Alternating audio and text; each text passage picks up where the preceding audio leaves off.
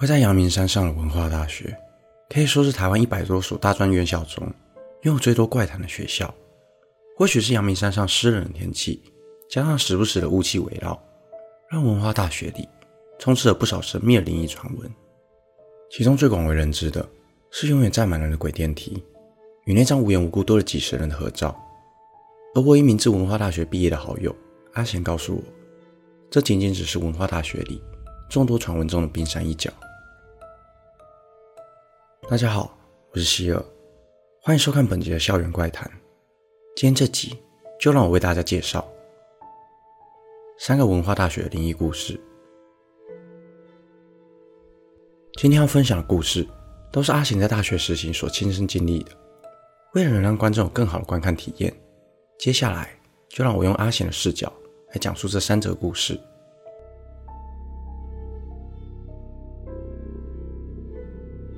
大校馆是文化大学中最新的大楼，和几年的体育馆都是采用透光式的建筑结构，在较高的楼层还能一览阳明山的风光。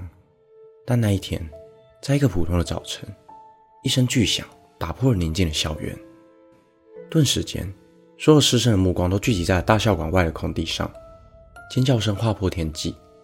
不久后，红蓝交汇的光影包围了现场，一名二十八岁的校友。从大校馆的酒楼一跃而下，当场没了生命迹象。坠楼事件后的几天，我和好友阿泽又在学校忙到晚上十点。在回去的路上，我们看见了一群人围坐在后山的空地聊着那件事，原来是系上的朋友。于是我和阿泽也加入了话题。没想到阿泽突然说了一句：“这样就自杀也太可惜了吧？要是跟我在一起，搞不好他的人生会更快乐。”现场的气氛瞬间凝结。没有人敢接阿哲的话，而我也突然感到背后一阵凉意袭来，便叫他别再乱讲话。大家也就此散会。后来在和阿哲吃宵夜的时候，阿哲接到另一个朋友的电话，说等两号来去夜冲骑车，问我们要不要一起去。阿哲一口答应，并软磨硬泡的要我陪他去。拗不过他，我也只好答应。我们就先各自回宿舍一趟。到了约定的时间，大家都纷纷骑着机车来集合。唯独阿泽一个人迟到，等了快要半个小时，阿泽还是没有出现。于是，我就请其他朋友他们先出发，我和另一个外号小吉的朋友留下来等阿泽。他们出发没多久后，我就看到阿泽骑着车从我们面前呼啸而过，后座还载着一个穿着白色洋装的女生。我和小吉立刻戴上安全帽，全速前进。原来是跑去载妹子啊，难怪搞了这么久。我们边骑着车。边讨论阿泽载的是哪个系的女生，但骑着骑着，雾气却越来越重，重到我们的视线大约只能看到三公尺左右的距离，加上昏暗的黄色路灯，让我开始有种毛毛的感觉。于是，我加快速度想追上前面的阿泽。过了几个弯，终于能远远的看见阿泽的车尾灯，但刚刚后座的那个女生怎么不见了？我就朝着阿泽按了几声喇叭，并大声的说道。那、啊、你刚刚后面那个女生嘞？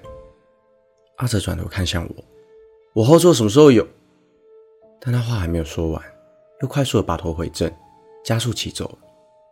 由于风切声太大，我没听清楚阿泽说了什么，我就让小吉先停在路旁。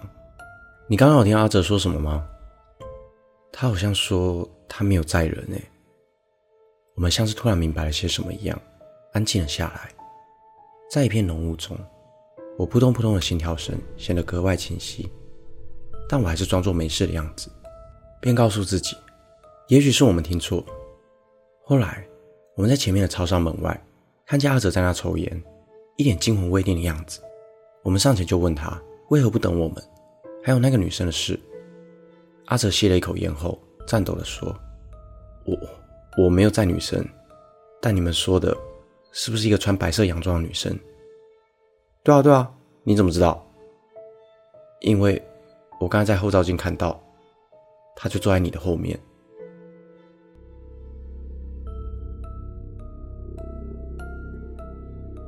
关于仇人坡的故事，或许很多就读文化的学生也不知道，但如果说是情人坡，相信大家肯定都有听说过。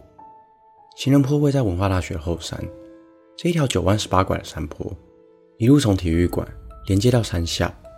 根据维基百科记载，情人坡之所以会有这个美名，是因为在情人坡上可以俯瞰整个台北市，也是台北市知名的夜景之一，因此是不少情侣约会的最终行程。但其实这里还有另一个名称——仇人坡。情人坡旁有一块空地，常有社团会在这里进行活动，特别是热舞社。那时舞展将至，大家都马不停蹄的练舞。我和好友小翔也去参加热舞社的排练。在休息的时候，一个学长走了过来。哎、学弟，你们帮我去仇人坡下面买个饮料，等等给你们钱。仇人坡？你是说情人坡吗，学长？小强和我疑惑地问道。学长冷笑了一声，没有多说什么，只叫我们先去买饮料。那时已是凌晨两点多，故障的路灯忽明忽暗。我们两个沿着情人坡走着，讨论着学长口中的仇人坡。突然，一阵刺鼻的臭味扑鼻而来，就好像是死老鼠的味道。我和小强捂着鼻子，一路冲下去商店。到了商店，臭味也渐渐的淡去。但在商店旁的树丛中，一个女子弯着腰背对着我们，吸引了我们的注意，似乎是在找什么东西。但因为还要赶回去练舞，我们也没有想太多，就走进商店拿了饮料准备结账。在我们结完账，正要踏出门时，嗯？人呢？我们的目光顺着后面的废弃停车场望去，却看到那个女子独自站在停车场中间，但里面一台车也没有。现在都这么晚了，怎么还会有人在这里？一阵风吹来，吹着地上落叶，让整个画面看起来更加诡异。而那个女子依旧弯着腰，背对着我们。虽然我和小强心里都感到有些害怕，但我们还是很有默契的，不发一语，只想赶紧离开。回程的路上，我偷偷回头看了一眼，竟然发现那女子出现在我们一开始闻到恶臭的那个地方，依旧背对着我们，弯着腰，像是在找些什么。这时，我们心里也有底，嗯，遇到了。而小强的手不知道哪根筋不对，竟然把拿在手上的饮料弄丢了，还一路从山坡上滚了下去，滚到了距离女子不到几公尺的距离。我看着小强，对着他说。你掉的，你不得不去。小强和我对看了一眼后，叹了口气。我看着他的背影，可想而知，他当下有多少个不愿意。小强走到女子身后，捡起了饮料。在他准备走回来时，他突然大叫了一声，接着死命的往我这里跑。被吓得半死的我，也立刻拔腿狂奔。回到了空地，我们把刚刚的经过都告诉了学长。学长才向我们娓娓道来情人坡的故事。相传，在好几年前，曾有一对情侣相遇在情人坡上见面。女子向男子提出了分手，但男子始终不肯罢休，并由爱转恨，一把将女子从山坡上推了下去。女子摔下去时，因为撞击力道过大，全身有多处骨折，原本美丽的脸庞更是摔得面目全非。直到过了好几天，女子冰冷的遗体才被人发现。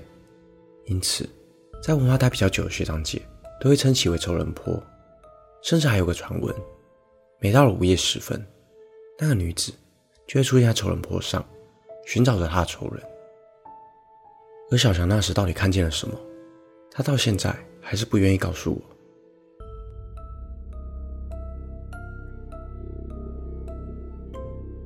最后要说的是我大一时所发生的事情，基本上。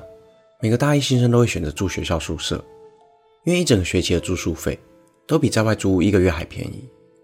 当时我被分配到大轮馆，我有三个室友，分别是阿伟、小金跟阿泰。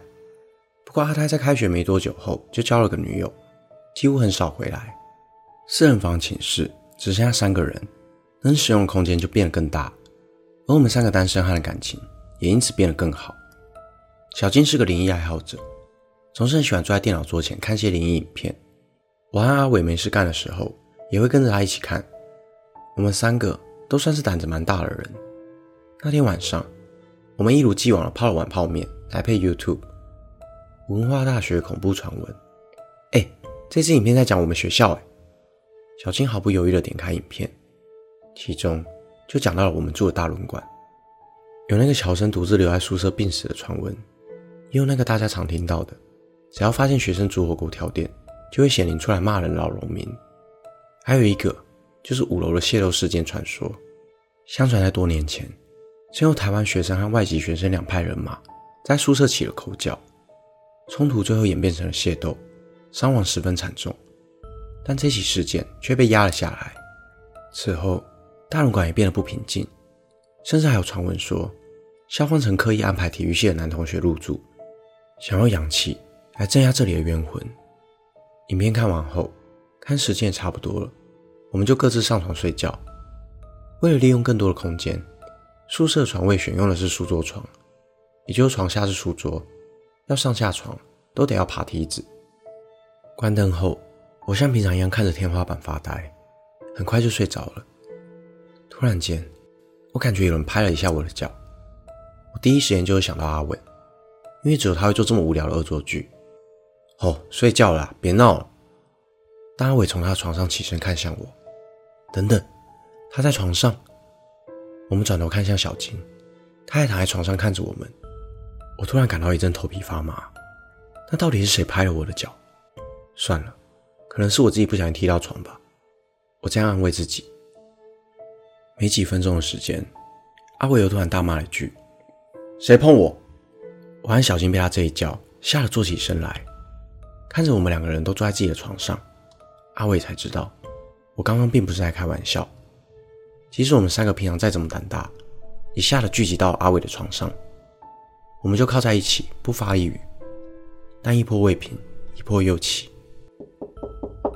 我们宿舍门被轻轻的敲响，不知道是不是那时候太安静，我感觉那敲门声是那么的清楚。我们三个互看彼此，完全不敢出声。但那时已经是深夜了，谁会在这时敲我们的门？不过后来也就没有了动静。我们开了盏夜灯，下床吃点零食，舒缓紧张的情绪。应该是隔壁不知道在干嘛吧？阿伟说道。我也跟着附和。试图告诉自己不要想太多，但这时门外又传来脚步声，脚步声慢慢的逼近，最后在我们的宿舍门前停了下来。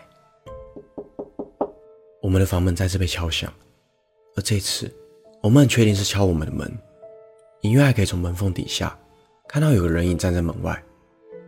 敲门声不停的作响，再这样下去也不是办法，我们三个便一起去开门。我们缓缓的把门开了一个小缝，用一只眼睛往外看，外面竟然一个人也没有，只有空荡荡的走廊。我们三个真的被吓到了。那天晚上，我们三个都不敢睡觉。后来又听到几次敲门声，但我们全都当作没听到。三个大男人就这样挤在了阿伟的床上，一直到天亮。隔天，我们在教室和其他同学们诉说着昨晚那恐怖的经历。一个重修大四学长听见了我们的谈话。学弟，你们该不会住大龙馆五楼吧？对啊，学长你怎么知道？那里以前发生过械斗，听说有个学长的手被砍断，送医后还是走了。后来他就常常在五楼徘徊，想找回自己被砍掉的手。至于我为什么会知道吗？因为我也遇过啊。本期的内容就到这里。如果想看更多校园怪谈，欢迎在下方留言告诉我。我是希尔，我们下次见。